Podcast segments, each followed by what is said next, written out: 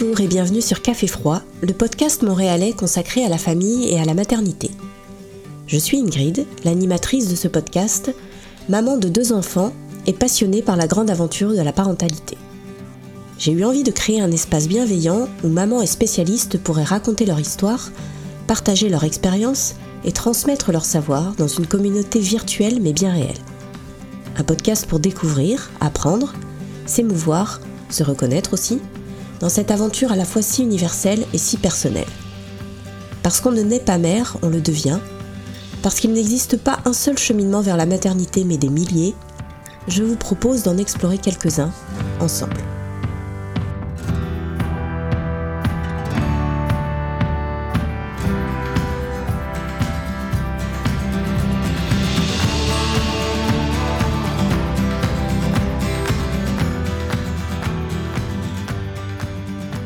Une envie d'enfant, ça ne se contrôle pas. C'est viscéral, c'est intense. Et ça prend parfois une place tellement immense que ça se détache de tous les dictats associés à l'idée même de faire un bébé, et en particulier celui de rencontrer d'abord un partenaire pour le faire. Jen a toujours su qu'elle serait mère. Si elle a longtemps pensé que ce désir serait comblé par une relation amoureuse, elle a finalement eu le déclic de se dire que ce qui importait vraiment pour elle, c'était ce bébé, son bébé à elle tout simplement. Alors, elle a choisi la voie de la parentalité solo, un parcours qu'elle a entrepris à vue, en découvrant tout au fur et à mesure de ses rencontres, ses lectures, ses expériences, pour enfin arriver au moment tant attendu de la rencontre avec sa fille Raphaël. Aujourd'hui, elle vient nous raconter avec son assurance, son honnêteté et son humour aussi, son aventure de procréation, sa grossesse, son accouchement, sa rencontre avec sa fille et ses premiers mois de maman solo. Bon matin Jen Bon matin Merci d'être venue me voir ce matin. Alors c'est le matin de la première neige oui. cette année au Québec.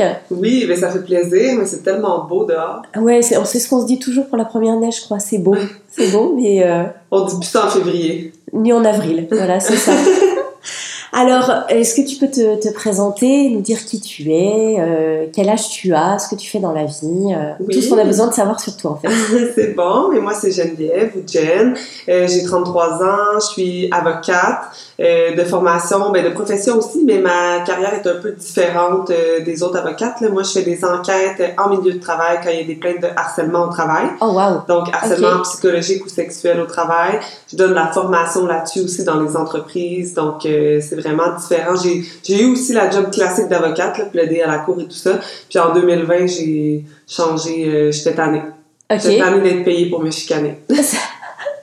et, euh, et, justement, le, c'est une vocation pour toi là euh, d'avoir choisi cette, cette voie de harcèlement au travail, harcèlement sexuel, psychologique. Ben, oui, oui, quand même, parce qu'au début, quand j'ai décidé que je voulais plus être payée pour me chicaner, je savais pas du tout vers quoi m'enligner, quoi faire, parce que je me disais, ben sinon, les avocats, ils font quoi? Ils rédigent des contrats, euh, ils font des, des opinions juridiques. Ça, je tentais pas. Ça très plate. c'est pas pour ça que j'étais allée en droit. Fait que là, je savais pas trop quoi faire. Puis c'était une de mes amies avec qui j'ai étudié qui m'avait dit qu'elle avait commencé euh, à travailler euh, dans une firme qui faisait ça, les enquêtes en harcèlement, tout ça. Elle, d'ailleurs, elle avait déjà un intérêt pour les ressources humaines. Elle faisait déjà un cours à l'université, tout ça. Donc là, moi, elle commence à me parler de sa job. Puis là, tout d'un coup, j'étais comme aïe, je veux faire ça. J'ai eu comme une illumination. J'étais comme, merci. Ça fait genre trois semaines que j'ai aucune idée de ce que je veux faire de ma vie. Puis là, tu viens de, de trouver ce que je veux faire. Puis là, ça a donné qu'il cherchait quelqu'un où, elle travaillait. Donc, elle me fait rentrer dans cette firme-là. Donc, tu disais, c'était en 2020, c'est ça? Oui. Euh, et, donc, ouais, t'as as, l'impression de donner plus de sens à, à tes études en en travaillant dans ce domaine peut-être Ben oui et non parce que la, la dernière job que j'ai eu euh, avant de changer, tu sais, euh, je plaidais à la cour, mais dans le fond ce que je faisais c'est que je poursuivais euh, des professionnels qui respectaient pas leur code de déontologie. Donc je trouvais quand même que tu sais je faisais une bonne différence surtout au niveau des victimes qui étaient lésées dans ce cas-ci, etc. donc c'était c'était pas ça le point, c'est juste qu'à un moment donné je trouvais que ça devenait désagréable, c'était beaucoup de pression, les procès, dès que tu avais une conversation avec l'avocat adverse, c'était tout le temps des flèches, c'était tout le temps de, la confrontation. Donc c'est plus le côté psychologique en fait qui t'affectait? Oui, exactement. C'est le côté confrontation. J'essayais de plus avoir de confrontation au niveau personnel, puis là, niveau professionnel, c'était que ça à, la journée longue. Oui, en effet. Donc là, euh, tandis que là, on est au niveau enquête, donc on est neutre. Nous, on vient chercher les informations, personne nous, nous obstine ou, tu sais, on vient chercher les informations, on n'est pas d'un côté ou de l'autre. Après, on remet le rapport d'enquête à l'employeur, puis c'est l'employeur qui va prendre les mesures qu'il doit prendre selon notre rapport. Donc, on est plus là comme l'expert neutre. Puis ça, ben, je trouve ça vraiment plus agréable. Ok, bah, effectivement, c'est, euh, je, je, comprends comment euh, psychologiquement, mentalement, ça a dû avoir un, impact sur ta vie de ne plus être dans, ce, dans cette confrontation euh, permanente dans ta, vie, dans ta vie pro. Et donc 2020, ça correspond aussi à, au moment où on était en, en pleine pandémie. Oui. Est-ce que ce virage dans ta vie professionnelle, ça, ça coïncide avec un changement majeur que tu as eu envie d'opérer dans ta vie Est-ce que, par exemple, l'envie d'avoir un enfant, ça s'est fait à ce moment-là ou pas?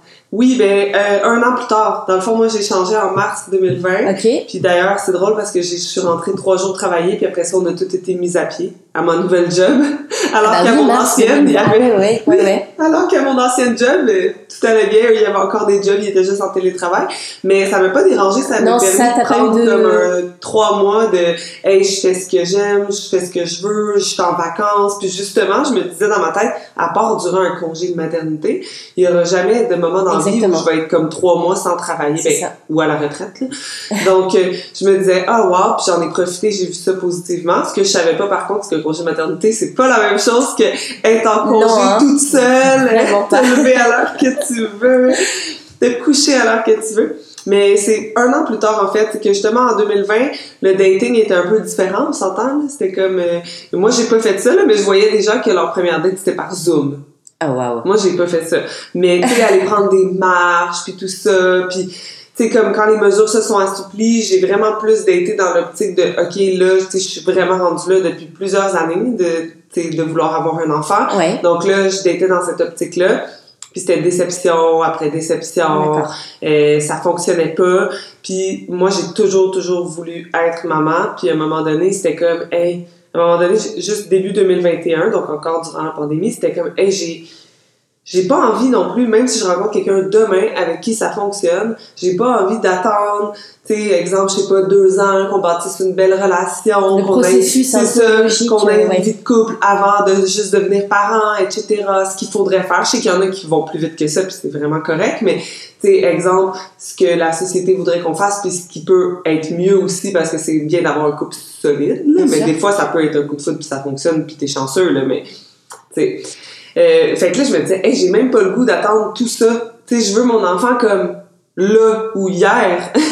Donc là, ça a fait comme pour de vrai, pourquoi je le fais pas toute seule? Puis j'avais déjà pensé à ça auparavant, là, quand j'étais peut-être mi-vingtaine, je disais souvent, ah, ouais, je disais souvent peut-être un peu plus à la blague, mais j'étais comme, ah, moi, si je suis célibataire à 30 ans, je vais me faire inséminer, tu sais, je veux vraiment un enfant.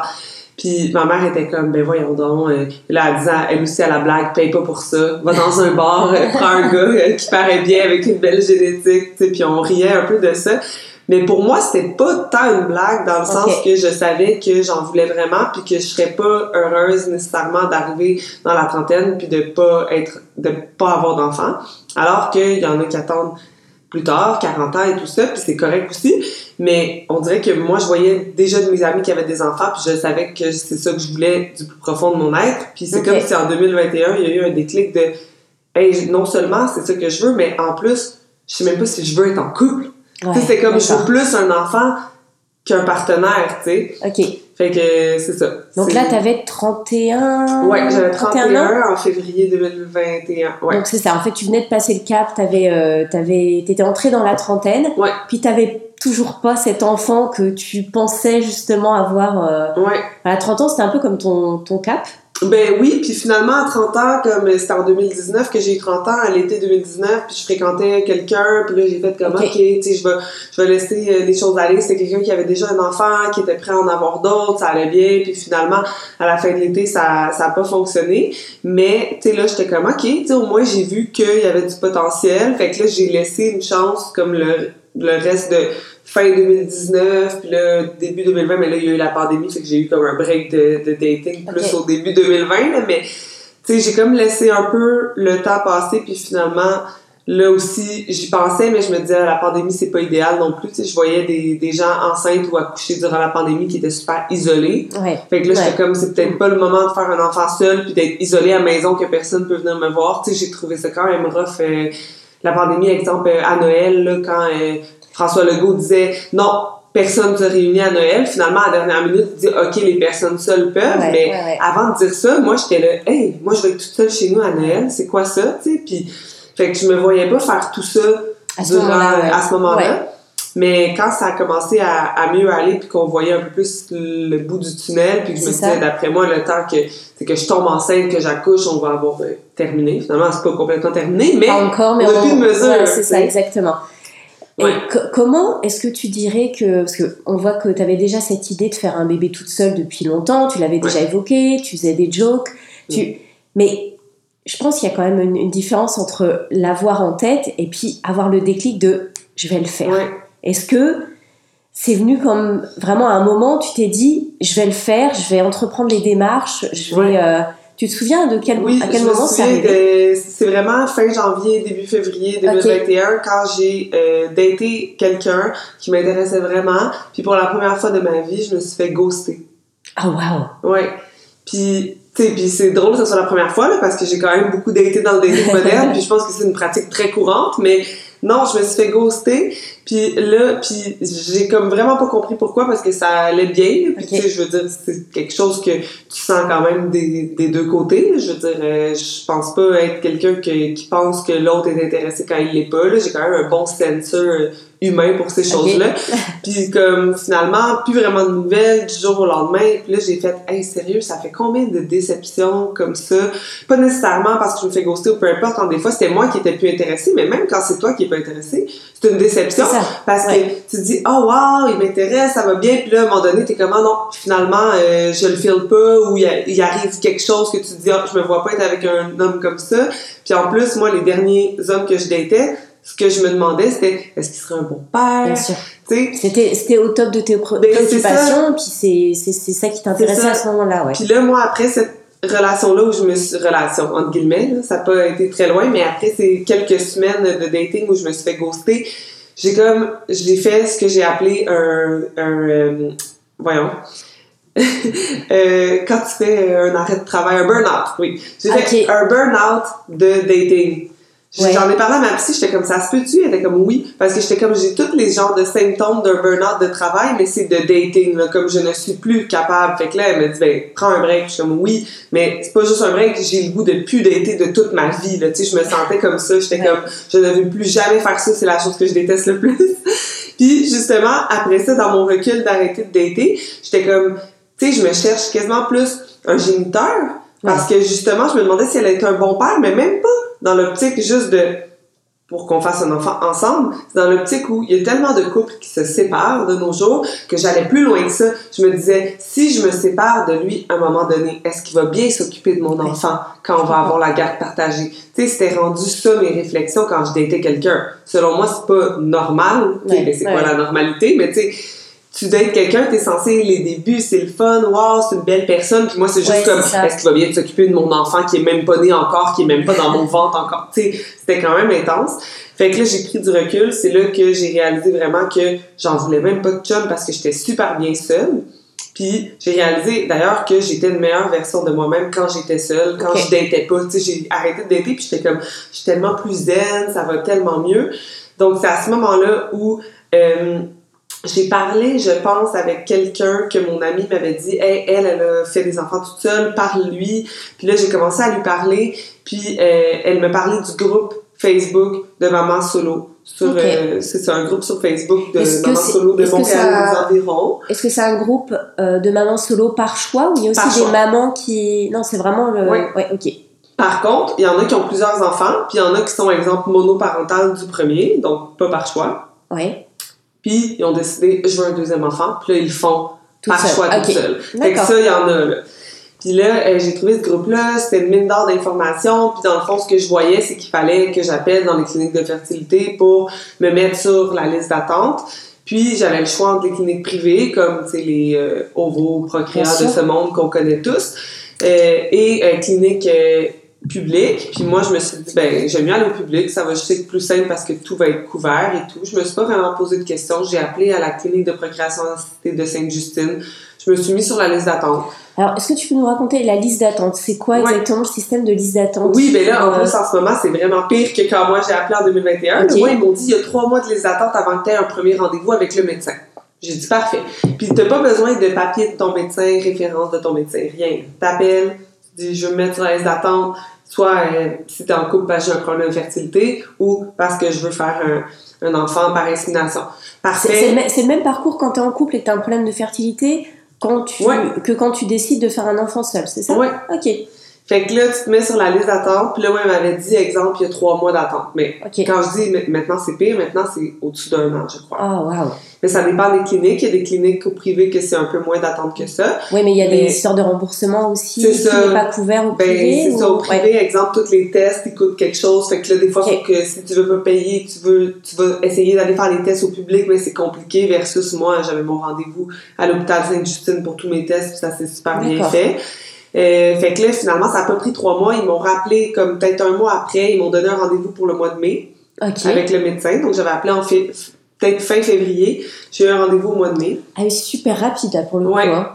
Puis là, c'était un rendez-vous euh, téléphonique. Là, depuis la COVID, ça fonctionne comme ça. Puis euh, il faisait juste me poser des questions. C'était un médecin, alors c'était un médecin... Oui. Euh, spécialisé là-dedans. Là, J'imagine ça doit être un gynécologue, obstétricien. Ok, mais c'était directement le médecin avec qui tu avais un rendez-vous, oui, d'accord. c'est ça. Puis là, lui, euh, il me prescrit des tests, mais là, lui, il dit on va faire les tests de base qu'on fait avec tout le monde parce que dans le sens, on va pas te faire une destination si on sait pas bien si sûr. tout va bien. Mais il me disait t'as 31 ans, ça sera pas stressant, il y en a pas de problème. Donc là, il, euh, il prescrit les tests de, euh, pour vérifier la réserve ovarienne, Mm-hmm. puis euh, un test pour vérifier si les trompes sont bloquées ou non. On en parlait justement dans le dernier épisode de ce fameux test, ouais. Oui, que certaines ne sentent rien. Tout ce que je veux dire, c'est que ça n'a pas été mon cas. douloureux? Ah, c'était très douloureux. Mais il y en a qui sentent rien. Fait que, tu sais, je veux pas faire peur à personne. C'est vraiment aléatoire. C'est exactement ça, c'est vrai. Hein. On entend euh, des personnes pour qui euh, c'est euh, totalement indolore et d'autres qui disent c'est une des pires douleurs que j'ai ressenties. C'est vraiment un, un, examen Moi, qui est honnêtement, je, je sais pas si accoucher ou ça, c'était pire. Oh, wow. Mais tu sais, j'ai accouché avec l'épidurale, mais même à ça, quand je me suis mis à sentir mes contractions, c'était quand même très douloureux. Puis c'était quand même plus supportable je pense que ce test-là. Mais c'est quelques secondes versus un accouchement. bien sûr. Tu peux avoir des contractions pendant des heures. C'est ça. Mais, euh, fait que bref, il me prescrit ces tests-là. Il me dit, tu peux les faire quand tu veux, tant que c'est en tel jour et tel jour de ton cycle. Fait que là, j'aurais pu commencer dès le prochain cycle, mais moi, je n'étais pas pressée. Je savais déjà que je voulais mes inséminations euh, commencer vers la fin 2021. D'accord. Fait que là, mais je suis quand même allée à l'été, euh, je pense en juin ou en juillet j'ai fait mes, mes tests. Il y avait une raison pour laquelle tu souhaitais euh, avoir ton insémination à, à ce moment-là? Euh, Parce que. Tu avais déjà un peu, un oui, peu en tête? Je voulais me synchroniser avec ma soeur puis euh, une de mes amies. Euh, mon amie, elle m'avait dit qu'elle puis son chum, il allait commencer à essayer en janvier 2022. Finalement, euh, par accident, elle est tombée enceinte pas mal plus tôt que ça. Ah, c'est vrai. elle est tombée enceinte, je pense, en septembre 2021. Puis euh, ma sœur qui m'avait dit aussi euh, ah ça serait plus en 2022. Mais moi je pensais pas que ça allait fonctionner du premier coup. Ben, c'est ça. je me suis dit ah, vais commencer fin 2021 puis tout ça puis on va être pas mal pas mal synchronisés. Euh, donc euh, donc c'est ça. Puis là finalement tes tests. Ouais, les tests tout ça, mais finalement euh, mauvaise surprise même si le médecin me disait à 31 ans tout va être beau. Euh, mauvaise surprise, j'avais une très faible réserve ovarienne pour mon âge. Ah. Donc il me restait plus beaucoup d'ovules. Donc moi, euh, j'avais interprété les résultats avant d'avoir mon rendez-vous avec le médecin pour en parler. Parce que là, pour le coup, as, tu, tu fais tes tests et puis après, tu as un rendez-vous en présentiel avec le médecin. Euh, en téléphone encore. Téléphone encore. Ouais. D'accord. Fait que là, avant mon rendez-vous, moi, j'avais interprété mes résultats, puis j'avais parlé avec une naturopathe, puis euh, c'était pas euh, très... euh, c'était pas des beaux résultats, donc Ah. euh, moi, je pensais là que j'allais comme... devoir soit passer en vitro, soit avoir un don d'ovule, soit que j'étais pas fertile. Tu sais, j'étais comme rendue là dans mes réflexions, Ok. puis j'avais vraiment de la peine. C'est là que je me suis rendu compte que je voulais vraiment avoir mon enfant à moi, là, parce qu'au début du processus, j'avais un peu considéré l'adoption. D'accord. Puis finalement, j'étais comme, j'aime mieux avoir mon enfant à moi, puis ça a comme confirmé que c'est vraiment ça que je voulais. Puis là, quand j'ai eu mon rendez-vous avec le médecin en septembre, euh, pour les résultats, première chose qu'il me dit, il me dit, bon, fait que c'est quand qu'on fait un enfant? Là, je suis là, hein, je peux? Il est comme, ben oui, tu sais, il dit, c'est sûr que c'est pas les meilleurs résultats qu'on s'attendait, mais euh, je te dirais, dans la prochaine année, il faudrait que tu décides soit à faire une à commencer les inséminations ou à congeler tes ovules, parce que bientôt, effectivement, t'en auras plus, mais là, il t'en reste, tu sais, fait que on, on va être capable, ça va bien aller. Je suis comme, mon Dieu, ok. Mais finalement, c'est quand même, euh, il y a peut-être une part d'intuition dans le fait que tu t'es dit, c'est maintenant que je veux un enfant, que je vais pas attendre de rencontrer quelqu'un et puis que ça se fasse euh, comme ça. 100%, puis moi, on dirait que j'ai toujours senti ça. Depuis que j'étais jeune, on dirait que c'était comme ma phobie d'être infertile, puis que je me disais, je suis sûre que je le suis, parce que, ben, je sais pas si c'était l'intuition ou juste le fait que je me disais, hey, dans toutes mes années de, j'ai eu des longues relations aussi, là, quand j'étais jeune, là, que, tu sais, quand t'es en relation, tu te protèges pas nécessairement, puis des fois, j'oubliais des pilules, puis je suis comme, je suis jamais tombée enceinte de ma vie, je suis comme, est-ce que j'ai un problème ou pas, puis donc c'était quelque part dans un coin de ta tête de dire peut-être que ça peut-être pas été simple. Je voyais des filles dans le groupe de mamans solo qui attendaient leurs 40 ans pour faire ça, puis on dirait que moi je sentais que je pouvais pas faire ça. D'accord. Puis euh, finalement, euh, moi je suis tout ou rien un peu dans la vie. Tu sais, si je veux quelque chose, vraiment, je vais tout faire pour l'obtenir. Fait que là, moi, là, j'étais dans. J'allais voir naturopathe, ostéopathe, acupunctrice. Euh, j'avais acheté un livre là, qui s'appelle euh, It Starts with the Egg, puis ça c'est. Euh, on, on, en a déjà parlé dans un épisode il y a longtemps, ouais, ah ouais. ouais. Mais c'est ça, ça c'était super recommandé sur mon groupe dans solo ce, ce livre-là. Il y en a plein qui disaient, moi j'ai suivi tout dans le livre, puis je suis tombée enceinte à la première insémination. Donc là j'étais là, aïe il me faut ce livre-là. Commande sur Amazon, let's go. Et là j'ai appliqué vraiment tous les conseils du livre. C'est quand même intense quand tu t'y mets parce que c'est comme t'apprends vraiment tout ce qui est néfaste pour la fertilité. Et alors, qu'est-ce qui est néfaste, par exemple? Ben, exemple, les BPA, qui se trouvent dans les plats de Tupperware de plastique si on les chauffe. Moi, j'ai tout jeté mes plats de plastique, j'ai acheté des plats de vide. Tu sais, quand je dis, je, suis un peu tout ou rien, un peu excessive, mais ça dépend pourquoi. C'est pas pour tout, mais pour ça, c'était comme, écoute, si c'est pas bon, puis j'ai déjà pas beaucoup d'ovules, ben, on va mettre toutes les chances de, de mon côté. Ça. Puis, euh, tu sais, c'était comme les parfums, c'est pas bon à cause des phtalates. Fait que là, moi, j'avais arrêté de mettre du parfum. J'ai acheté tous les produits naturels, Attitude, avec juste des parfums naturels. Euh, j'ai, euh, tu sais, c'est fou tout ce que j'ai changé, mes produits pour la peau, pour le visage, tout, tout, tout, tout, tout. Je regardais les ingrédients avec une application parce que là, dans le livre, tu avais des exemples d'ingrédients, puis qu'il fallait pas qu'il y ait de parfum, puis ci, puis ça. Euh, ça disait aussi justement que tu peux aller en acupuncture, des choses comme ça. Puis il y avait des suppléments euh, qu'elle suggérait de prendre selon notre condition, sais, faible réserve ovarienne, euh, ovaire polykystique, etc. Puis moi, non seulement j'ai pris les suppléments de son livre, mais je suis quand même allée valider avec une naturopathe qui a confirmé qu'effectivement c'était les bons suppléments à prendre, mais qui m'en a aussi ajouté. Puis moi, en plus, on s'est rendu compte parce que j'avais pris la pilule toute ma vie. Quand j'ai arrêté la pilule avant de faire les tests, on s'est rendu compte que j'avais des cycles très très courts donc, ma naturopathe m'expliquait que mes cycles étaient trop courts pour avoir une belle ovulation. Ça semblait être euh, la première partie de mon cycle qui était trop courte, donc ça suggérait que mes ovules n'avaient pas le temps de devenir assez gros.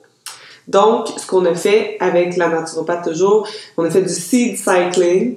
Donc ça, c'est t'intègres certaines sortes de graines à ton alimentation à tous les jours. Donc pendant la première partie du cycle, les 14 premiers jours, je prenais Là, je me rappelle plus c'est quoi, dans quel ordre, mais il y avait quatre sortes de graines. Là. C'était graines de citrouille, graines de lin, graines de tournesol, puis graines de sésame.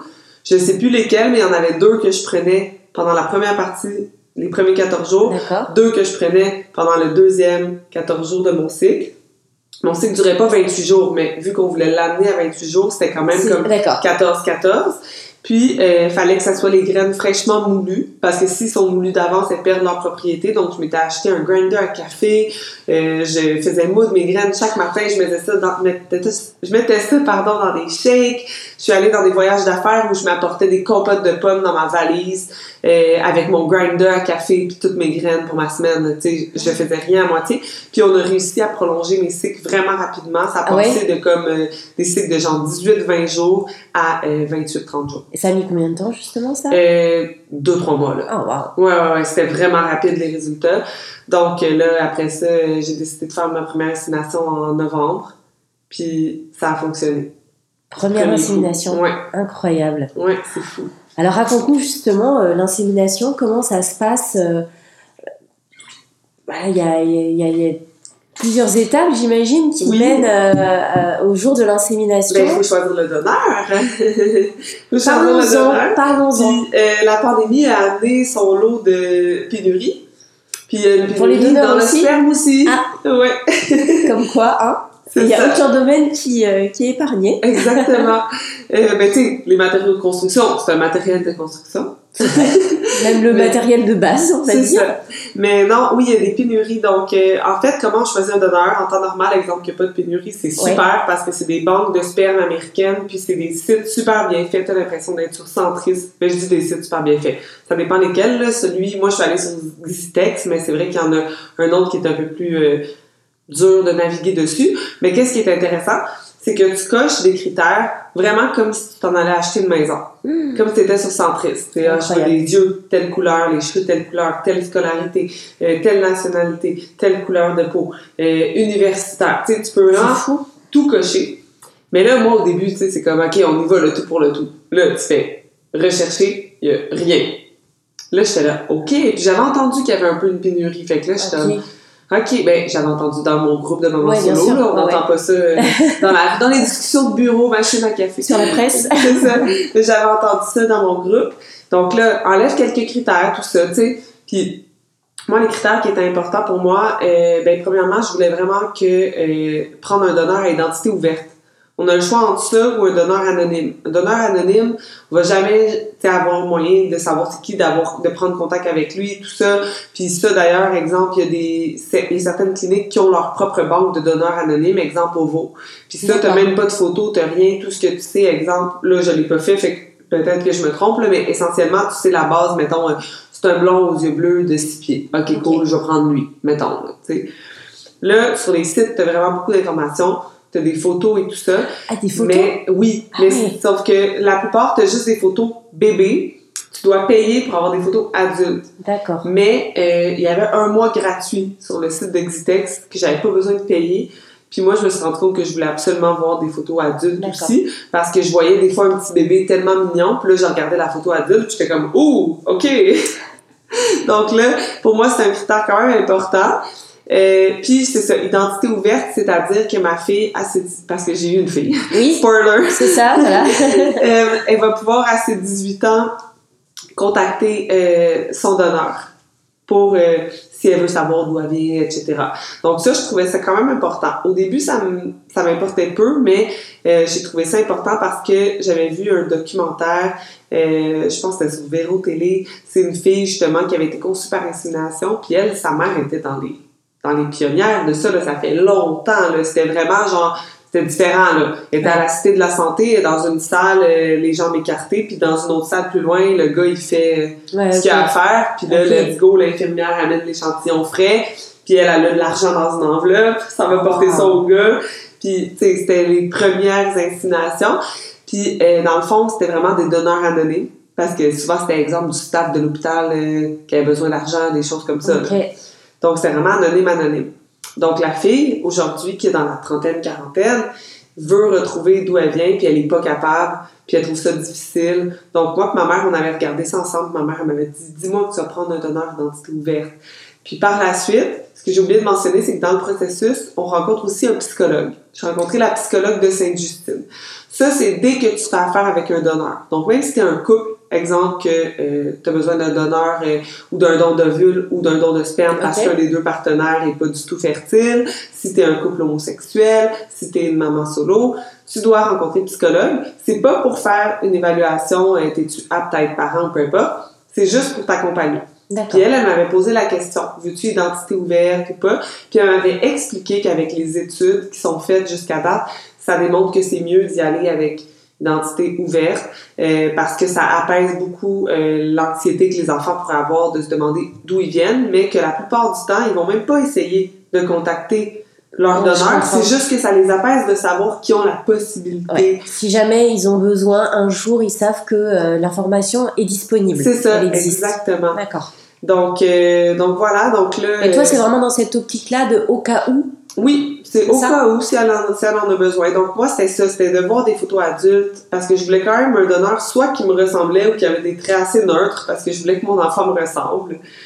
Euh, puis, euh, fait que je voulais voir aussi photo adulte, je voulais que ça soit identité ouverte. Puis, c'est sûr que je regardais les conditions euh, de santé, exemple, dans sa famille, qu'est-ce qu'il y avait. Tu sais, exemple, moi, du côté de mon père, il, il fait de la pression, car, des pression artérielle, cardiaque, etc. Donc, je regardais si quelqu'un, je voyais qu'il y avait eu des maladies cardiaques dans sa famille, je l'éliminais. Ouais, tu t'es dit, on va peut-être pas mettre deux, euh, deux facteurs de risque. Autre chose qui me fait peur, mais même si moi j'en ai pas dans ma famille, mais c'était tout ce qui est cancer du sein et des, des ovaires, hum. parce que c'est comme, c'est le même gène, je pense, les deux, là. Puis ça, c'est cancer des ovaires, je connais une femme qui est décédée de ça, puis c'est un cancer super... agressif. Qui pardonne pas, très agressif. Donc, je me disais, si j'ai une fille, j'ai pas envie nécessairement qu'elle ait ça dans, dans ses gènes. Euh, je regardais des choses comme ça. Il y a les maladies génétiques pour lesquelles ils sont testés. Ils sont pas testés pour toutes les maladies génétiques, mais moi, le mien, il avait été testé pour les plus courantes, la fibrose kystique, puis des choses comme ça. C'était négatif. Fait que je me suis concentrée sur ces critères-là. Puis euh, j'ai trouvé un donneur que j'aimais bien. Puis finalement, pendant l'attente après l'insémination, quand je savais pas si j'étais enceinte, je suis retournée voir, puis mon donneur était plus disponible. Là, j'étais en dépression, j'étais là, aïe, j'aurais dû acheter plus qu'un échantillon, puis... Oui, parce que dans le cas où ça ne fonctionnait pas, tu n'avais plus de possibilité de faire une, une, insémination avec ce même euh, donneur. Puis là, j'en cherchais d'autres, puis je trouvais juste des donneurs qui avaient des maladies génétiques ou des choses comme ça, puis j'étais comme, oh non, puis là, j'étais... Puis là, tu sais, moi, nous, on parle d'il y a un an, parce que c'était en novembre l'année passée. Mais moi, je parle à plusieurs filles, parce que sur Instagram, il y a plusieurs filles qui me contactent, qui font la même chose. Puis euh, c'est pire que pire en ce moment. Ah Des fois, ils font une recherche avec très peu de critères, puis ils ont juste zéro donneur qui sort. Ah oui, d'accord. Ah, donc ça va pas forcément dans le bon sens en ce moment en termes de, d'offres, on va dire. Oui, c'est ça. Est-ce que le, le, don est payant? Tu, oui, tu l'achètes en fait, c'est ça? C'est ça. Mais là, il y a un nouveau programme du gouvernement euh, qui est sorti euh, le 15 novembre 2021. Le sperme il est couvert jusqu'à un certain montant. Je pense qu'avec le transport et tout, c'est quelque chose comme 950 D'accord. Euh, mais dépendamment de quelle banque tu fais affaire, comme Zitex, c'est la plus chère. Là. Puis moi, j'ai été chanceuse, j'avais eu mon échantillon pas très cher, j'avais eu un rabais et tout ça, mais en ce moment, je pense que les échantillons peuvent aller jusqu'à 1400. 1600, j'ai entendu dire. Fait que, tu sais, si t'as 950 de rembourser, c'est mieux qu'avant. Avant, le sperme n'était pas du tout remboursé. Mais ça fait quand même en sorte que tu dois l'acheter un à la fois si tu veux le remboursement. Qu'on s'entend que t'es pas comme, ah, je vais en acheter trois à 1500 l'échantillon, puis je me fais juste rembourser 900 pièces là-dessus. Tu sais. Puis moi, j'étais un peu... Euh, je voulais comme lancer dans l'univers que ça allait fonctionner. Fait que, tu sais, c'est pour ça que je n'ai acheté un, puis c'était comme, on y va un à la fois. Je veux pas être là à prévoir, puis que comme si je pensais que ça allait pas fonctionner. Puis finalement, euh, j'ai été très, très, très chanceuse.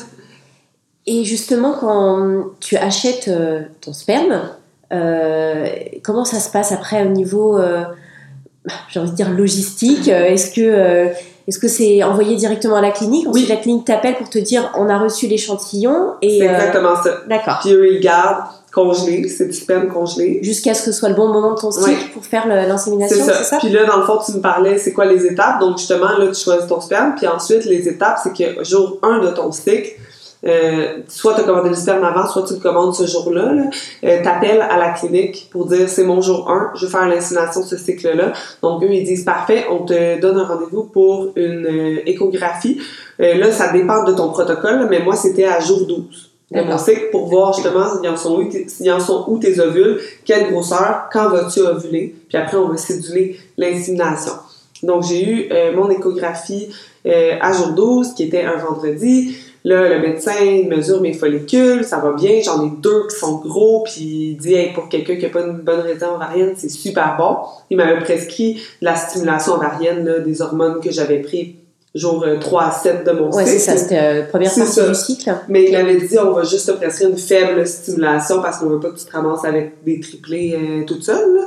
Donc, là, il me disait, pour vrai, c'est super bon, t'as deux beaux follicules, d'après moi, tu vas vider mardi, on va te mettre l'insémination mardi matin, tu vas devoir t'injecter dimanche soir, c'est Ovidrel que ça s'appelle, pour déclencher ton ovulation de façon plus contrôlée, tu sais. Puis on va t'inséminer mardi matin. Parfait. Moi, par contre, depuis que j'ai euh, arrêté la pilule puis que j'ai commencé à tout suivre avec la naturopathe, les graines, suivre mes cycles mm-hmm. intensément, je ressens tout. Donc, je ressens mes ovulations. Oh, wow. Ben, je devrais dire je ressentais, parce que là, j'ai pas réovulé depuis que j'ai accouché, mais je ressentais mes ovulations. Donc là, moi, le Mais- dimanche, Ah, ça, ça se passait à quel. euh, Qu'est-ce que tu ressentais ben, un pincement cl- Ah, vraiment un pincement clair Ok. dans l'ovaire. Puis euh, j'avais tous les symptômes qui accompagnaient, c'est-à-dire euh, libido très élevé, la glaire, euh, Ouais, qui- la glaire là, qui est comme les pertes vaginales, un peu comme du blanc d'œuf.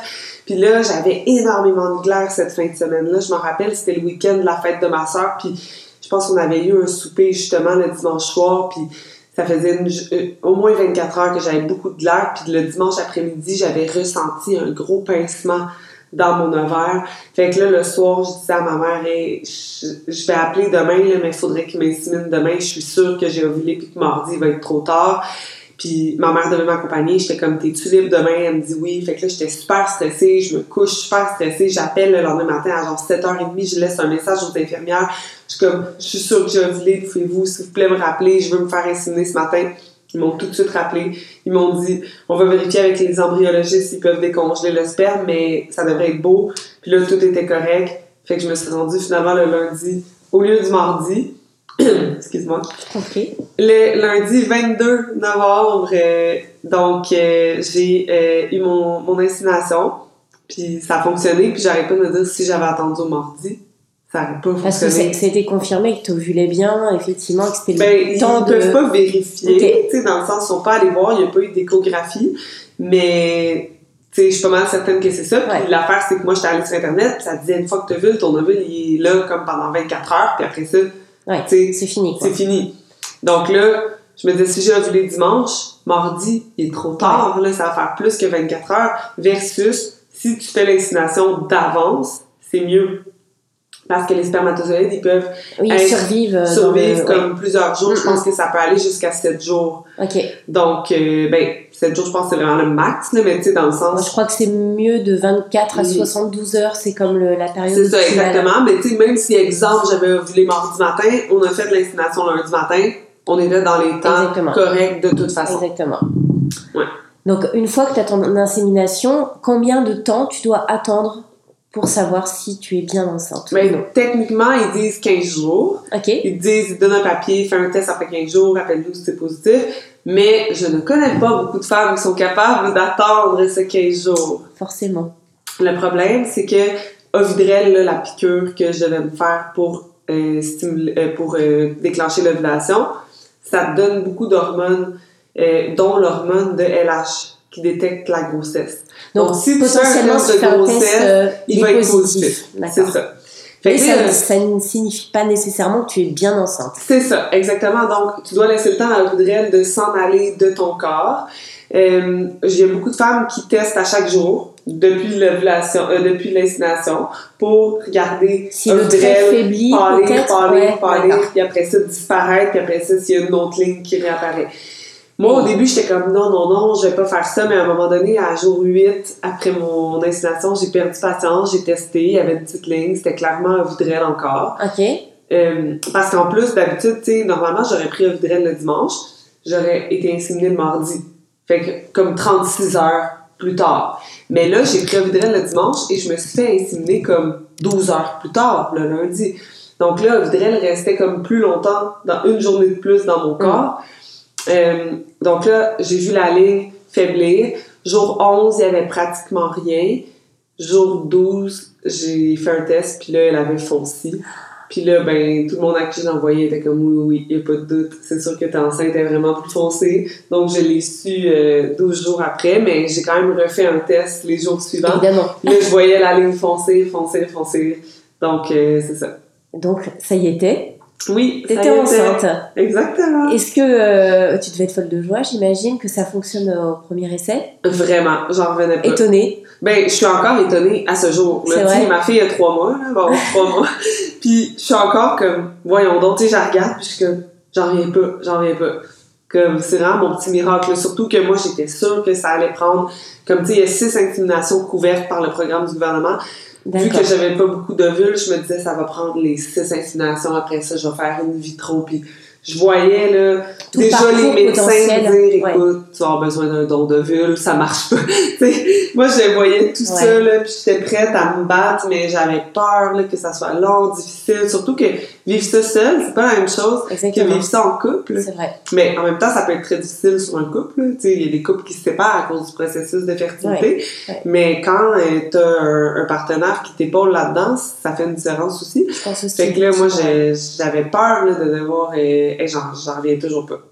Mhm. J'en reviens toujours pas. Ça a fonctionné du premier coup. Surtout qu'après l'insémination, le docteur, ben froidement, il fait juste comme Ah, euh, donc t'as 12 à 15 de chances que ça fonctionne, bye. puis ça va. Ah, Puis toi, t'es juste comme Ah, qui cool.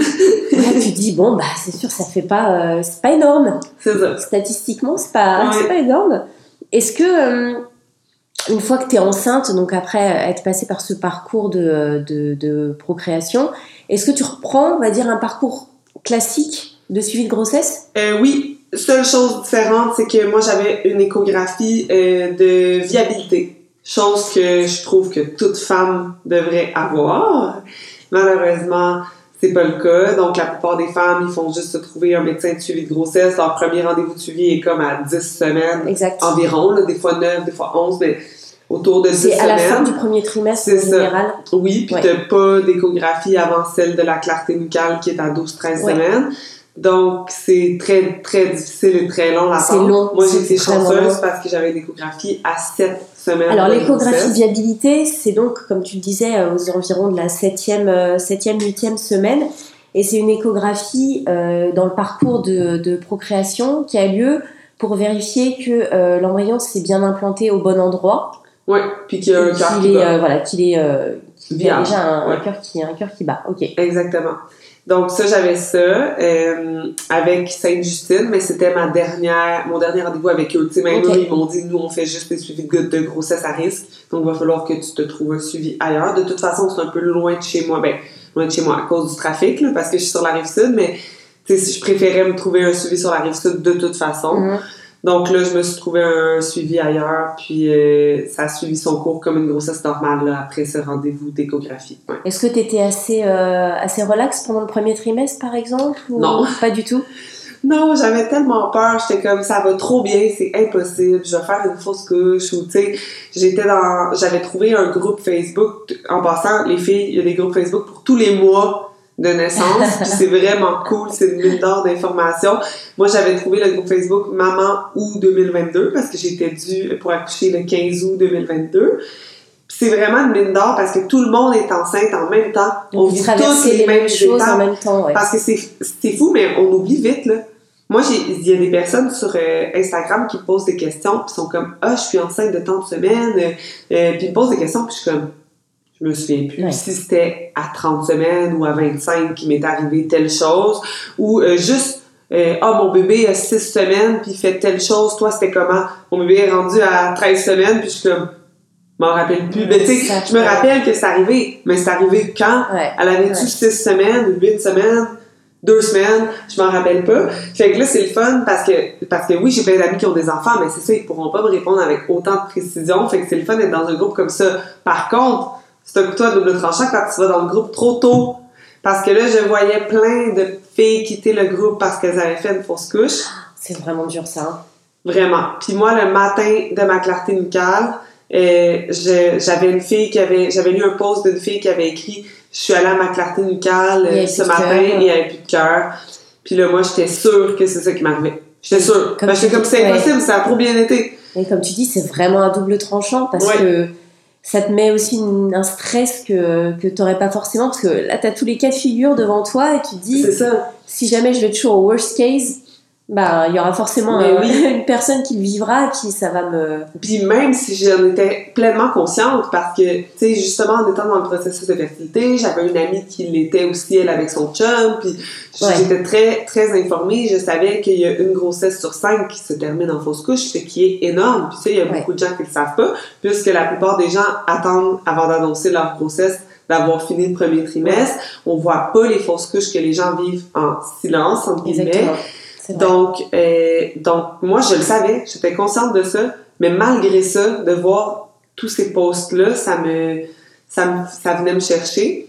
Puis, vu, vu que tout allait trop bien, j'étais comme, ça se peut pas. Tu sais, j'étais encore dans mon, c'est tellement un miracle que j'étais comme ça se peut pas. Fait que je suis arrivée à, l'échographie de nucléaire, puis là, la fille, la technicienne, elle me montre, euh, ça c'est le cœur qui bat. Elle est bien relaxe. C'est comme un non-événement, quoi. Ouais, je elle est vivante. Euh, ben, je savais pas si c'était une fille ou un gars. Je suis comme, il est vivant. Là, elle est comme, ben oui, de te montrer le cœur, tu sais, elle me regardait comme, de quoi elle parle, elle? Mais c'est à cause que moi, j'avais le poste en tête depuis le matin, puis j'étais super stressée. Là, j'ai commencé à respirer, j'étais comme, oh mon Dieu, vivante. Puis là, au fil de ma grossesse, c'est comme si tu sais, là, au début, c'était comme tout va trop bien, ça va, ça va s'arrêter. Puis là, ça a switché à tout va tellement bien, je vois pas pourquoi ça se mettrait à aller mal. C'est à ce moment-là que t'as fait, le, fait le switch? Ben, je sais pas si c'est à ce moment-là, mais c'est à un moment donné dans ma, fait. progressif dans ma grossesse, j'étais comme, dès que j'avais un petit stress sur quelque chose, j'étais là, non, non, tout va vraiment bien, okay. ça va continuer comme ça. Puis honnêtement, tout a bien été, j'ai eu une super grossesse.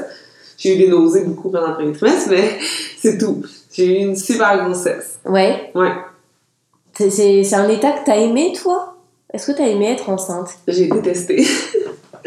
Parlons-en. J'ai eu une super grossesse, mais j'ai quand même détesté ça. C'est vrai? Qu'est-ce que qu'est-ce que t'as pas aimé dans le fait d'être enceinte?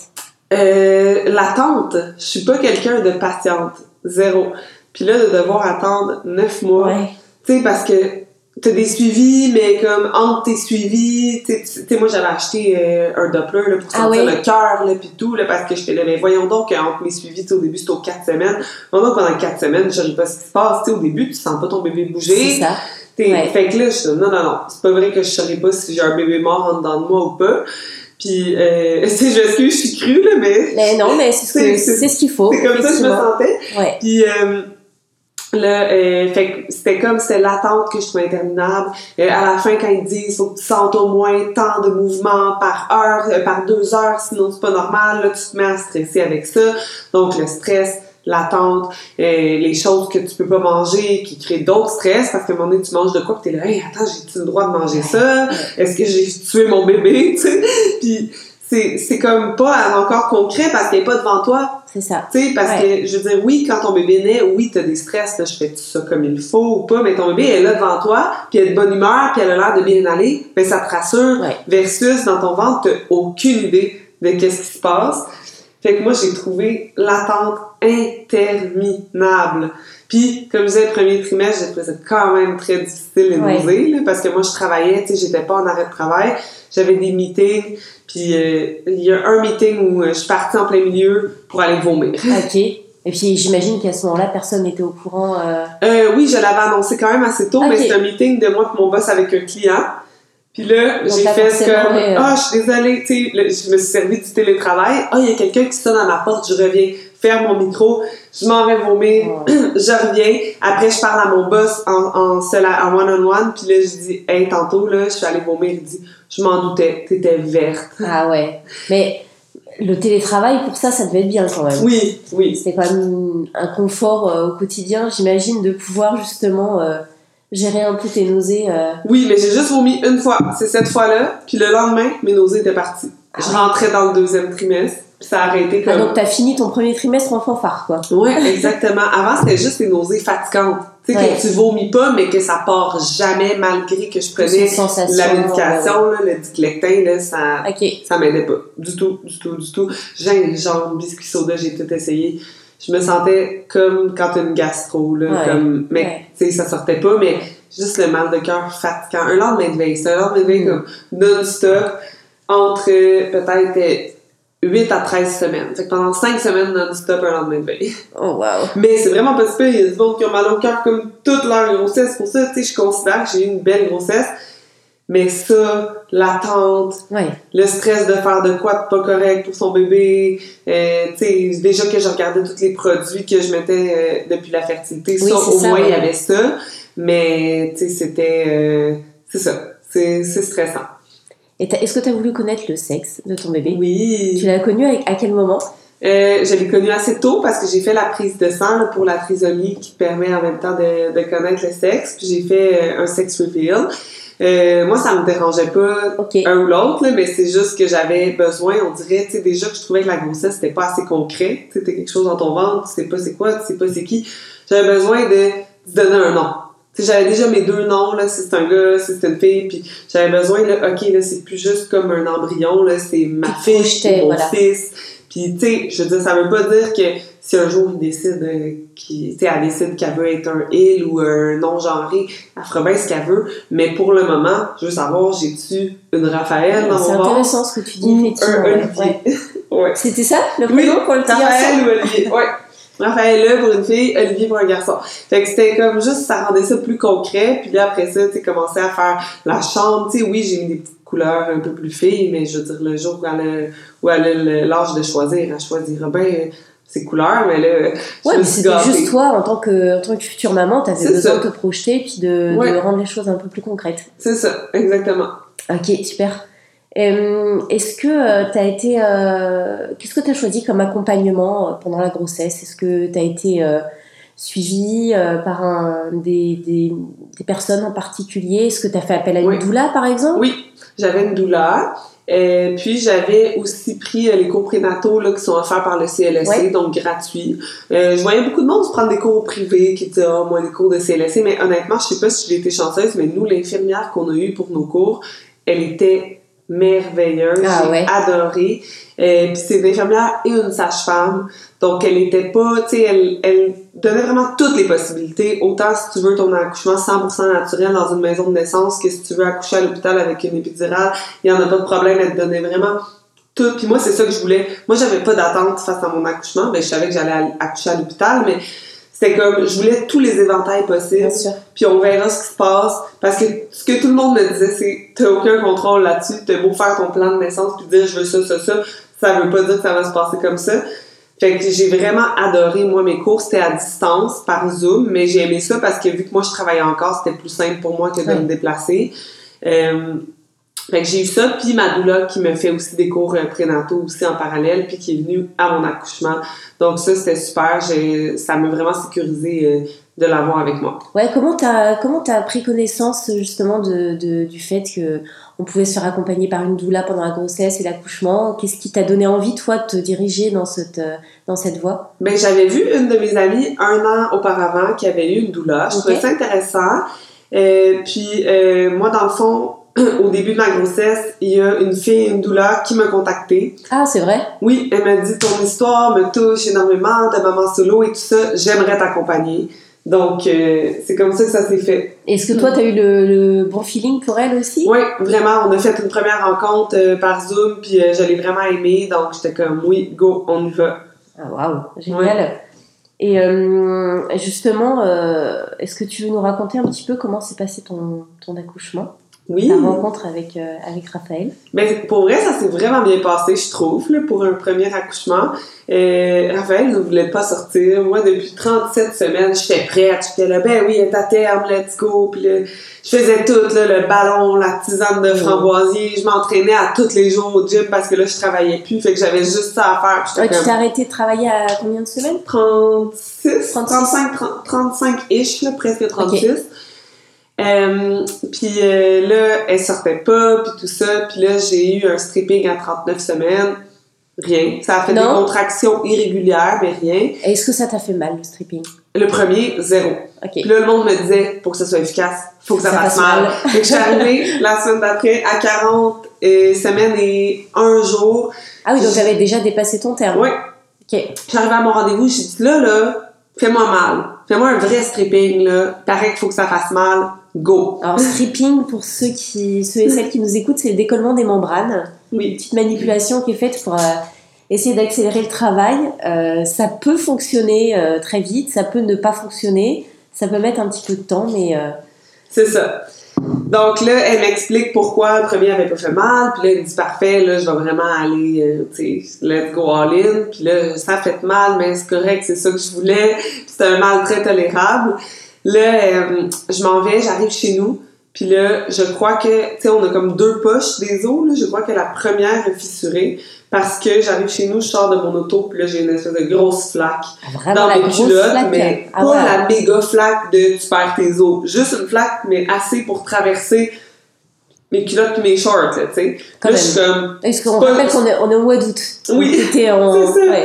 Puis tu sais, ça, c'est pas une perte vaginale qui Ouais, traverse, là. Fait que ouais. là, je suis comme, euh, qu'est-ce que c'est ça? Puis là, j'appelle à l'hôpital. Ils me disent, ben attends une demi-heure, voir si ça coule encore. Mais là, ça coulait plus vraiment, mais je dis non, je vais me rendre quand même. Mm. Tu sais, il y a vraiment beaucoup de liquide qui sorti. T'étais loin de l'hôpital ou? Euh, quand même à 30 minutes. Ouais, donc valait mieux. euh, Ouais. effectivement. Mais je fais, je me rendre quand même parce que si tu fissures tes os, même si t'as pas de contraction, faut que tu à l'hôpital parce qu'il y a des risques d'infection. Fait que là, euh, j'arrive là-bas, ils font des tests, tout ça. Ils me disent Oh non, euh, le test est sorti négatif. C'est pas du... euh, Le test pour Oui. vérifier si c'est du liquide C'est ça, mais sauf que ce test-là, il est pas infaillible, que j'avais entendu. Il peut se tromper. Puis là, j'étais comme, mais là, c'est quoi d'abord qui est coulé? Ben, c'est peut-être un, un mix d'épaisse puis du gel que le docteur a mis pour faire ton stripping, mais j'étais comme, Tu croyais pas. J'y croyais pas du tout, mais je me dis, écoute, on va, je vais surveiller l'évolution. Fait que là, je m'en vais chez ma mère ce, ce jour-là. Euh, je commence à avoir des contractions dans la soirée, mais pas assez rapprochées puis pas assez douloureuses pour me rendre à l'hôpital. Ma mère a dit, tu devrais dormir chez nous parce que c'est elle qui devait me reconduire à l'hôpital. Elle a dit, tu devrais dormir ici, j'ai peur que ton travail commence pendant la nuit. Au moment où elle me prête un pyjama puis que je m'en vais aux toilettes pour le mettre, flou que je perds toutes mes os dans la toilette, mais là, c'était une champlure, ça n'arrêtait plus de Ah, couler. là, il n'y avait pas d'ambiguïté à avoir. Euh, J'appelle ma mère en criant Apporte-moi une couche dans ma valise d'hôpital. Parce que j'avais prévu des couches pour après l'accouchement. Je mets ma couche, j'appelle, je dis là, c'est sûr que c'est ça, j'ai ma couche, on s'en vient. Fait que là, je suis arrivée à l'hôpital, euh, j'ai perdu mes os à 10h30 du soir. Mhm. Je suis arrivée à l'hôpital, il était peut-être rendu 11h30. Euh, puis euh, là, euh, l'infirmière me dit on va euh, te partir sur le pitocin. Donc ça, c'est pour te c'est pour déclencher le travail parce que tes contractions sont pas encore assez régulières. Puis vu que tu as perdu tes os, puis euh, que tu es positive à la streptocoque B, c'est un test ouais. qu'ils font pendant ta grossesse, c'est mieux qu'on te déclenche euh, puis qu'on n'attende pas trop pour limiter les risques d'infection et tout ça. J'ai dit parfait. T'étais dilatée à combien quand t'es arrivée? J'étais à 2.5, mais ça faisait déjà une semaine que j'étais à 2.5. Ah oui, d'accord. Moi, j'étais Ok. déjà à 2.5 à mon stripping de 39, donc j'étais découragée que ça fasse rien. Et on, on- peut te comprendre. C'est ça. j'étais encore à 2.5, mais mon col est un peu plus effacé, je pense, là, mais ça, je me rappelle plus. Puis là, euh, finalement, euh, part le pitocin à 1 heure. Puis ça, quand je dis ça a bien été pour un premier accouchement, j'ai accouché à 7h16 le lendemain matin. Ah ouais, en effet, Fait c'est que juste rapide. 6 heures de travail. Puis euh, au début, bon, les contractions se mettent à s'intensifier avec le pitocin, tout ça, rien d'alarmant, mais à un moment donné, vraiment, comme soudainement, là, je m'endure plus, les contractions font atrocement mal. C'est-à-dire que ça fait un pic d'un Oui, coup. et, vraiment, euh, là, mon ouais. ami était là avec moi, il me faisait des points de pression dans le dos puis tout, puis là, je textais ma doula qui était en route, j'étais comme, là, je pense que je vais demander l'épidurale, elle comme, essaie d'attendre un peu, je suis comme, non, je suis plus capable, fait que là, Mais euh, je- oui, justement, c'est ça que je voulais te demander en plus. euh, qui était avec toi euh, C'était une de mes bonnes amies qui a eu deux enfants, donc je voulais comme son expérience. Parce que ta mère t'a ma amené. doula. Ma mère m'a amenée, Et mais elle pas est pas restée parce que euh, au départ, quand j'avais demandé, elle m'avait dit Ah, je veux pas te voir souffrir comme ça. Si tu as une amie qui veut t'accompagner, c'est mieux, mais si t'en as pas, je vais pas te laisser toute seule non plus. Puis moi, mon amie Kat m'avait déjà démontré son intérêt à venir. Fait que j'ai dit, ben regarde, viens avec moi. Puis là, ma mère m'a- était quand même en stand-by que si Kat pouvait pas ou peu importe, parce que Kat devait quand même s'occuper de ses deux enfants, même Bien si sûr, elle avait son ouais. chum, il travaille beaucoup et tout. Euh, elle m'avait dit, je te laisserai pas toute seule, je vais venir. Mais finalement, euh, elle est juste allée me porter. Puis qu'est-ce qui était un peu dommage à cause de la COVID, c'est que ma mère ne pouvait pas venir me porter, rester avec moi le temps que mon ami arrive, parce que j'avais le droit à deux accompagnateurs maximum au total. Les gens pouvaient pas se relayer.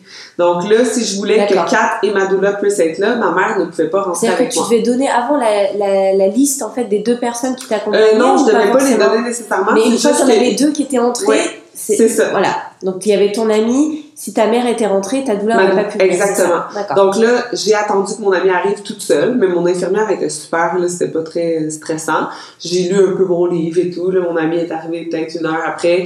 Euh, là, c'est ça, ouais, vers minuit et demi, est arrivée, ils m'ont starté le pitocin à une heure. Ma douleur est arrivée plus tard parce qu'elle était loin. Euh, puis là, c'est ça, à un moment donné, là, plus capable, les points de pression dans le dos, tout, là, je dis non, là, je veux l'épidural, je suis tannée. En plus, mon amie, elle arrêtait pas de me dire, quand tu auras l'épidural, tu dormiras. Tu sais, avant d'avoir ton bébé, il faudrait que tu dormes. J'ai jamais été capable parce que là, mais l'épidural, on s'installe pour dormir. Là, puis c'est magique, l'épidural, je sentais plus rien, sauf que là, je me mets à ressentir de quoi. Mais pas tant douloureux, mais juste fatigant pour pas que je puisse dormir. Ok. Fait que là, je le dis à l'infirmière, puis là, il me donne un autre genre de, je me rappelle plus le nom, mais un genre de booster d'épidural. Puis là, ça m'a gelé, là. Ça m'a gelé, là. Je ne sentais plus rien et je Ah. shakeais. Mon corps s'est mis à shaker. Ah, t'as fait comme une réaction au produit? Mais ça a l'air que c'est fréquent que tu trembles comme si t'avais froid quand t'es sur l'épidurale. Fait que là, j'étais là, prends ma température, c'est sûr, je fais de la fièvre. Elle me dit, l'épidurale fait ça souvent, mais je vais prendre ta température pareil. Tout était beau. Là, je me suis mis à avoir mal au cœur, tout. Je pensais que j'allais vomir. Finalement, non. À un moment donné, je fais, ah, j'ai l'impression que je sens quoi, là, qui pousse, là, peux-tu regarder?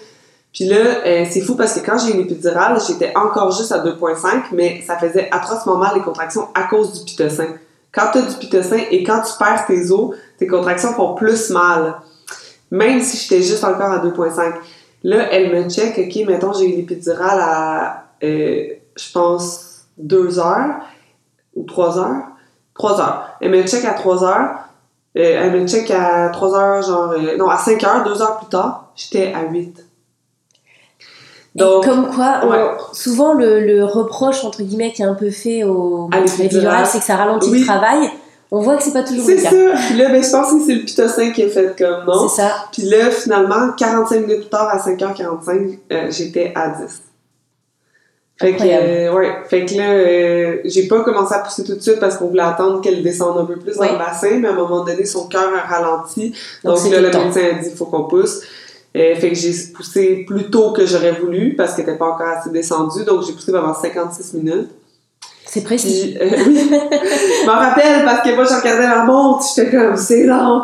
Mais euh, finalement, euh, ça, à, à cause du busurage, je chantais rien. C'est juste, je disais, c'est long parce que moi, j'ai comme une phobie des descentes d'organes et tout, si tu pousses trop. ouais. Fait que là, j'étais comme, je vais pas pousser trop longtemps. Puis j'en avais parlé avec ma douleur. Fait que là, je regardais la montre, j'étais comme, mais là, c'est long. Puis finalement, on a eu besoin d'avantousse parce qu'elle voulait pas, D'accord. elle voulait pas sortir. Puis son cœur continuait à ralentir. Donc, un coup de ventouse était sorti.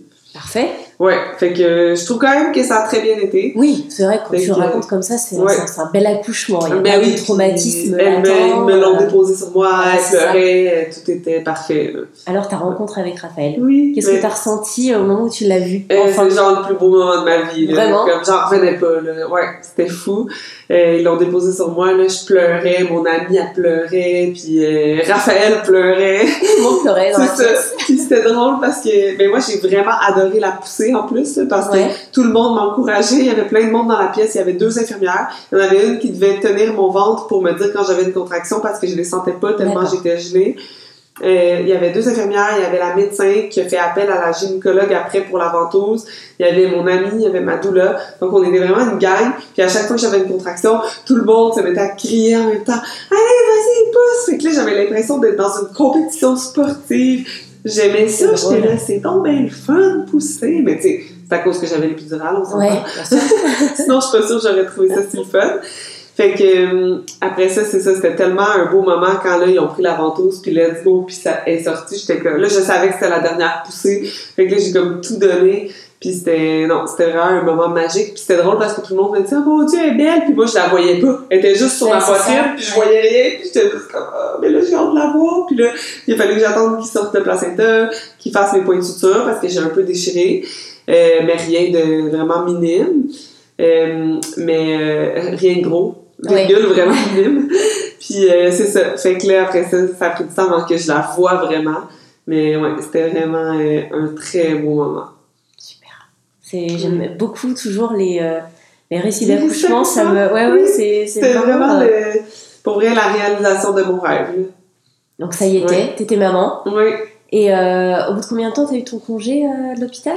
Euh, le lendemain. Le lendemain. Ouais, comme Ah, euh, elle est née à 7h16, puis on est sorti peut-être à 10h30, 11h le lendemain. Ok. Donc euh, voilà, un congé euh, classique quand tout va bien. Oui, exactement. Comment est-ce que tu avais préparé l'après?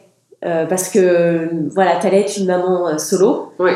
Comment t'avais préparé euh, ton retour à la maison, euh, ta routine euh, Mais je trouvais ça difficile de préparer d'avance vu que je savais pas quand j'allais accoucher. Versus quelqu'un qui a genre une césarienne planifiée ou une Mhm. date d'induction prévue.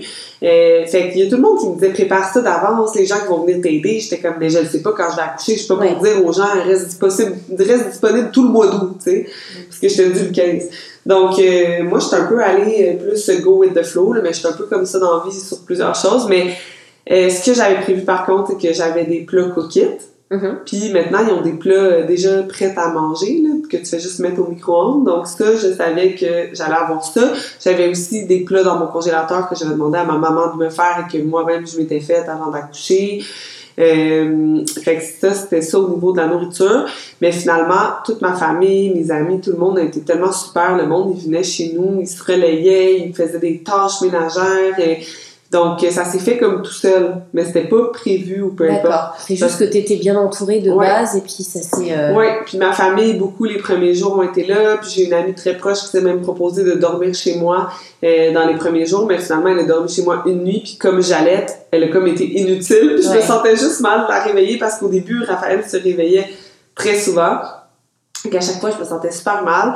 Fait que finalement, elle me dit Veux-tu que je couche encore demain? J'étais comme Ben, finalement, euh, tu m'aides pas tant. Tu sais, si, après, si j'avais donné le biberon, ça aurait été très pertinent d'avoir Ouais. de l'aide pendant la nuit, mais là, c'était comme ça changeait pas grand chose.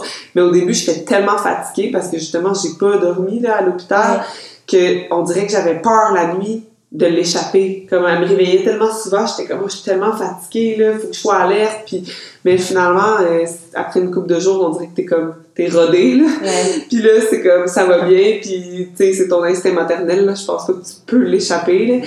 Mais c'est ça, c'était quelque chose quand même les premiers jours, là. Ouais, j'imagine, ouais, mais est-ce que tu as l'impression que vous avez trouvé votre, votre euh, Ouais. rythme assez rapidement toutes les deux? Euh, ben quand même, tu sais, quand elle a eu un mois, on dirait que j'en revenais pas. J'étais comme, ça fait 30 jours que je fais les nuits. Ouais. comme on dirait. Puis les nuits étaient pas tant faciles après un mois, mais on dirait que j'étais comme, je suis encore en vie, ça fait 30 jours, je fais mes journées, puis je suis quand même relativement en forme. Fait que j'étais comme, bah, ça va quand même bien, tu sais. Mais t'étais entourée quand même. Ouais, je suis entourée. Mais tu sais, justement, moi, je trouve que quand t'allaites, là, même si, exemple, t'as un conjoint ou peu importe, là, la nuit, Hmm. il peut pas faire grand-chose. Donc, tu sais, c'est drôle parce qu'avant d'accoucher, on dirait que, tu sais, je voyais beaucoup passer dans mon groupe de mamans solo des mamans qui, qui disaient que ça les agressait quand il y avait des filles qui disaient, mettons, euh, je suis solo pour le week-end ou qui se plaignaient parce que leur conjoint travaillait ou des choses comme ça. Ils étaient comme, tu sais, moi, je suis solo 24-7, c'est vraiment pas la même chose, pis ci, pis ça. Puis on dirait qu'avant d'accoucher, j'étais comme, j'étais d'accord avec ces filles-là. J'étais comme, ouais, c'est quoi ça, les filles en couple qui se disent solo, pis ci, pis ça? Mais on dirait que depuis que j'ai accouché, je vois tellement plus ça comme ça parce que, ben, de un, dans mon groupe de mamans où je vois des filles qui se plaignent de leur conjoint qui est soit zéro là, soit qui est vraiment comme pas bon ou qui sont quasiment en train de s'occuper d'un deuxième enfant, Ouais. là, mettons, ou un troisième si c'est leur deuxième enfant, peu importe, mais, tu sais, euh, ou bien, euh, quand le, le, le chum est au travail, ça revient au même, elles sont toutes seules autant que moi, puis la nuit, euh, si elles allaitent, le gars peut pas faire grand-chose non plus, fait qu'on dirait que je suis plus consciente de ça, puis je suis comme, tu sais, dans le fond, au début, être maman, c'est difficile, point. Exactement. Peut-être que quand ton enfant est plus vieux, effectivement, tu vois un peu plus comme la différence entre avoir un conjoint ou pas. Puis, je te dirais que la majeure différence que je peux noter, c'est plus le budget, là, dans le sens que moi, je paye tout toute seule Ouais, versus Ouais. quand t'es deux. Mais à part ça, là, au début, là, quand t'es en congé de maternité puis que ton conjoint travaille, t'es solo toi aussi. ouais. C'est ça.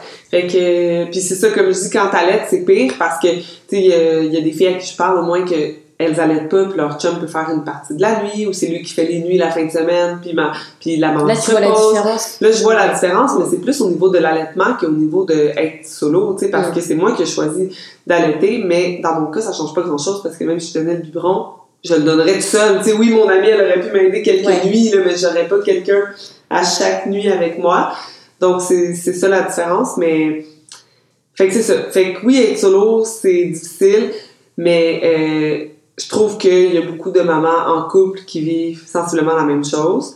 La différence, par contre, c'est que quand papa revient de travailler, ils peuvent avoir un léger euh, break euh, de bras. Là. Moi, j'ai un bébé qui, qui aime pas beaucoup être déposé. Donc, euh, juste d'avoir quelqu'un puis de faire « Prends-la, faut que j'aille faire une brassée, faut que j'aille faire ci, faut que j'aille... » Ou « Je veux juste m'effoirer sur le divan. » Ouais. Tu sais, ben ça, je l'ai pas. Fait qu'il y a ça aussi comme différence, mais encore une fois, il y en a que leur conjoint travaille jusqu'à... Il y en a qui me disent que leur conjoint travaille jusqu'à 8 heures le soir, fait que le bébé est déjà couché quand il revient ou des Ouais. choses comme ça. Donc, qu'on pas de, qu'on pas de famille, euh, c'est peut-être à ça. proximité. Ben, c'est ça, exactement. Donc, tu sais, toute la maternité, là, chacun a son lot de, de défis. Puis il y en a qui me disent, ah, wow, je t'admire. Puis il y a des journées où je suis comme, ah, merci, je vais le prendre de compliment. Puis il y a des Ouais. journées où je suis comme, ben, toi aussi, genre, être maman, c'est pareil pour tout le monde, tu sais. On dirait que ça dépend. Il y a des journées, je suis comme, c'est dur d'être solo, puis d'autres journées, je suis comme, mais c'est juste dur d'être maman, point. Mais ça vaut vraiment la peine, par exemple. Ouais. Ça vaut vraiment la peine. Mais- j'irai ouais, pas jusqu'à dire que c'est la conclusion parce que j'ai encore une, une question ou deux à te poser, mais en tout cas j'aime beaucoup, euh, j'aime beaucoup ta réflexion sur, euh, sur la maternité de manière générale euh, euh, après euh, trois mois de, donc, de, de Oui, c'est ça. Ça peut changer. Ça fait juste ça. trois mois. Ça fait euh, demain, ça fera trois mois, Oui, c'est ça? Oui, J'ai- ouais, j'ai. Ouais, fait mes petites recherches juste avant que tu arrives, justement. C'est peut-être un peu prématuré de te demander ça maintenant, parce que justement, Raphaël, elle a, elle a que trois mois, mais est-ce que tu envisages d'autres enfants dans l'avenir? Non, non, j'en en veux pas, j'en veux pas d'autres. Ben, parce que plusieurs raisons. Tu sais, on dirait que j'ai un peu fait mon deuil quand j'ai vu que le médecin était comme, faut que tu te fasses inséminer ou que tu congèles tes ovules dans la prochaine année. J'ai comme un peu fait mon deuil en disant, ok, ça va être la seule, mais aussi, comme je dis, j'ai pas du tout aimé ça être enceinte. Ouais. Puis l'autre chose, c'est qu'en insémination, t'as plus de chances d'avoir des grossesses multiples. Puis je ne me verrais pas. Tu sais, comme je dis, je trouve ça difficile ouais. avec maman. Là. Puis ça juste pour être vraiment transparente. Je dis pas ça pour chialer. Comme je non, dis, ça vaut amplement la peine. J'adore ma fille. Je ne reculerai jamais. Euh, tu sais, je, je reviendrai jamais en arrière. Je suis 100% contente de comment ça se passe, de ce que j'ai fait. Mais c'est un fait. C'est pas facile. Euh, je me verrais pas avec trois enfants toute seule. Exemple que j'ai des jumeaux à la prochaine grossesse. Puis honnêtement, même deux, moi je trouve que les gens qui ont deux enfants sont bons. En ce moment, je suis comme en train de me dire ça. Parce que là, je vois, exemple, des personnes qui sont en train de dealer avec le Terrible 2, puis un bébé naissant, puis je suis comme, non, non, non, comment tu peux faire ça? Ouais. Fait que si je voulais un autre enfant, il faudrait que Raphaël soit plus vieille, exemple 3 4 ans, mais moi je pense pas que mon corps va être encore fertile nécessairement. Puis euh, je me dis mon idéal moi dans la vie, c'est parce que je sais que c'est sûr que ça serait le fun qu'elle ait des frères ou des sœurs, mais mon idéal dans la vie c'est de rencontrer un papa. Parce que tu sais on parlait du dating tantôt, puis là maintenant que je n'ai plus le- l'espèce d'horloge biologique de genre vite vite faut que j'aie un enfant, le dating, pour moi, ça va être juste comme si je rencontre quelqu'un au bon moment, qui apporte un plus à ma vie, ben il n'y aura pas de stress, de pression, de temps d'horloge biologique. Ça va juste être pour les bonnes raisons que je vais faire rentrer cette personne-là dans ma vie. Puis moi, je suis naturellement plus attirée vers les papas séparés que les gars qui sont pas papas. Parce que j'ai daté quelques papas, puis honnêtement, wow, c'est- comme si, parce qu'ils sont séparés, ils, ont, ils peuvent plus compter sur la mère pour euh, tout faire et pour avoir toute la charge mentale. C'est vrai. Donc, ils sont vraiment responsables, matures. En tout cas, moi, ceux que j'ai connus, là, on s'entend, là, puis c'était des papas qui avaient la garde 50-50, là. peut-être pas les papas qui voient leur enfant une fois par mois parce qu'ils sont pas, euh, parce qu'ils sont pas des bons papas, là. Mais moi, ceux que j'ai datés, c'était wow. Puis euh, moi, j'ai des familles recomposées autour de moi qui sont tellement des belles familles. J'ai entre autres deux amis là, que j'ai regardé aller là, avec leurs conjoints. Il y avait chacun leurs enfants. C'est tellement beau. Ils sont tellement heureux. Donc, moi, mon idéal, ça serait éventuellement de rencontrer un papa, puis que Raph ait un ou des demi-frères, demi-sœurs, puis qu'on soit une belle famille recomposée. Euh, fait que c'est ça. Moi, je penserais pas avoir d'enfants à moi. Euh, sinon, moi, je suis pas fermée non plus à l'adoption. Donc, c'est quelque chose que je regarderais peut-être plus tard parce que là, comme je dis, en ce moment, c'est bien difficile. Je me concentre sur Raph, on verra. Mais euh, enfant biologique, euh, non, c'est fini. Ok, mais c'est intéressant ce que tu dis. On dirait vraiment le, le fait d'avoir eu ton enfant, ça a comme rabaissé un peu ta pression sur le dating et puis d'un coup, fou, hein. tu t'es bah, t'es plus relax sur le sujet. Tu, Ah, ben, je suis plus relaxe en général. hein. Quand j'ai pris cette décision-là, j'ai arrêté de faire de l'insomnie. Puis ah, moi, j'avais fait de l'insomnie, genre, toute ma vie, là. J'étais une insomniaque comme chronique, là. Puis quand, en février 2021, j'ai fait « Hey, j'arrête de dater, je m'inscris sur la liste de cliniques d'infertilité. » Puis là, je me suis mise à vraiment mieux dormir. Comme quoi, c'est que c'était Ouais. la bonne décision, bon C'est ça, exactement. timing. Oui. On va conclure euh, avec euh, bah, simplement euh, si tu avais un conseil ou des conseils à donner à une, une femme qui, bah, qui aurait envie de se lancer dans la- l'aventure de la parentalité solo, qu'est-ce que tu dirais? Ben, mets-toi tout de suite sur les listes d'attente des cliniques fertilité parce qu'il y a des longues ouais. listes. Fait que même si t'es juste en réflexion, tu vas avoir le temps de réfléchir pendant que tu es sur la liste d'attente, puis tu jamais obligé à rien. Tu peux faire les tests, puis à un moment donné dire « Oh non, je fais plus l'insémination ». Tu sais, c'est pas un engagement bien sûr. Euh, de te mettre sur, le, sur la liste d'attente. Euh, donc, de faire ça rapidement, puis euh, moi, je dirais « Fais-le ». Parce que je vois des femmes aussi qui attendent, qui attendent, qui attendent, puis que justement, ils se disent, quand je vois des femmes, tu sais, sur mes groupes, exemple, qui, justement, ils se disent, oh, je vais le faire à mes 40 ans, puis là, ils arrivent, puis c'est super difficile, puis ils doivent faire justement don ville, let's go. Tu sais, on s'en rend pas compte, mais la fertilité, c'est fragile, ça diminue vraiment avec les années. Puis euh, moi, c'est la plus belle chose que, que j'ai faite. Mais euh, un conseil, avoir des proches, puis une famille ou des amis autour de soi, là, c'est vraiment euh, c'est très utile. Je dirais pas jusqu'à dire c'est nécessaire parce que j'en vois dans mon groupe de mamans solo qui s'en sortent alors que leur famille est exemple dans un autre pays. Mais moi, je dirais que depuis trois mois, c'est très, très, très, très, très aidant d'avoir mes proches avec moi. J'en doute pas une seule seconde, effectivement. Merci Jen, merci d'être venue me voir ce matin et me raconter euh, toute ton histoire avec Raphaël. Fait plaisir. Je te souhaite euh, bah, que du bonheur à venir euh, dans votre vie à toutes les deux, puis plus tard, éventuellement, dans ta belle famille recomposée que je te souhaite d'avoir. merci beaucoup. À bientôt. Bye. Merci à vous d'avoir écouté cet épisode de Café Froid. S'il vous a plu, n'hésitez pas à vous abonner afin d'être notifié de la mise en ligne des prochains épisodes. Vous pouvez également nous laisser un commentaire ou une note. Cela nous permettra de gagner en visibilité et ainsi de toucher encore plus de personnes. Merci pour votre écoute et à très bientôt.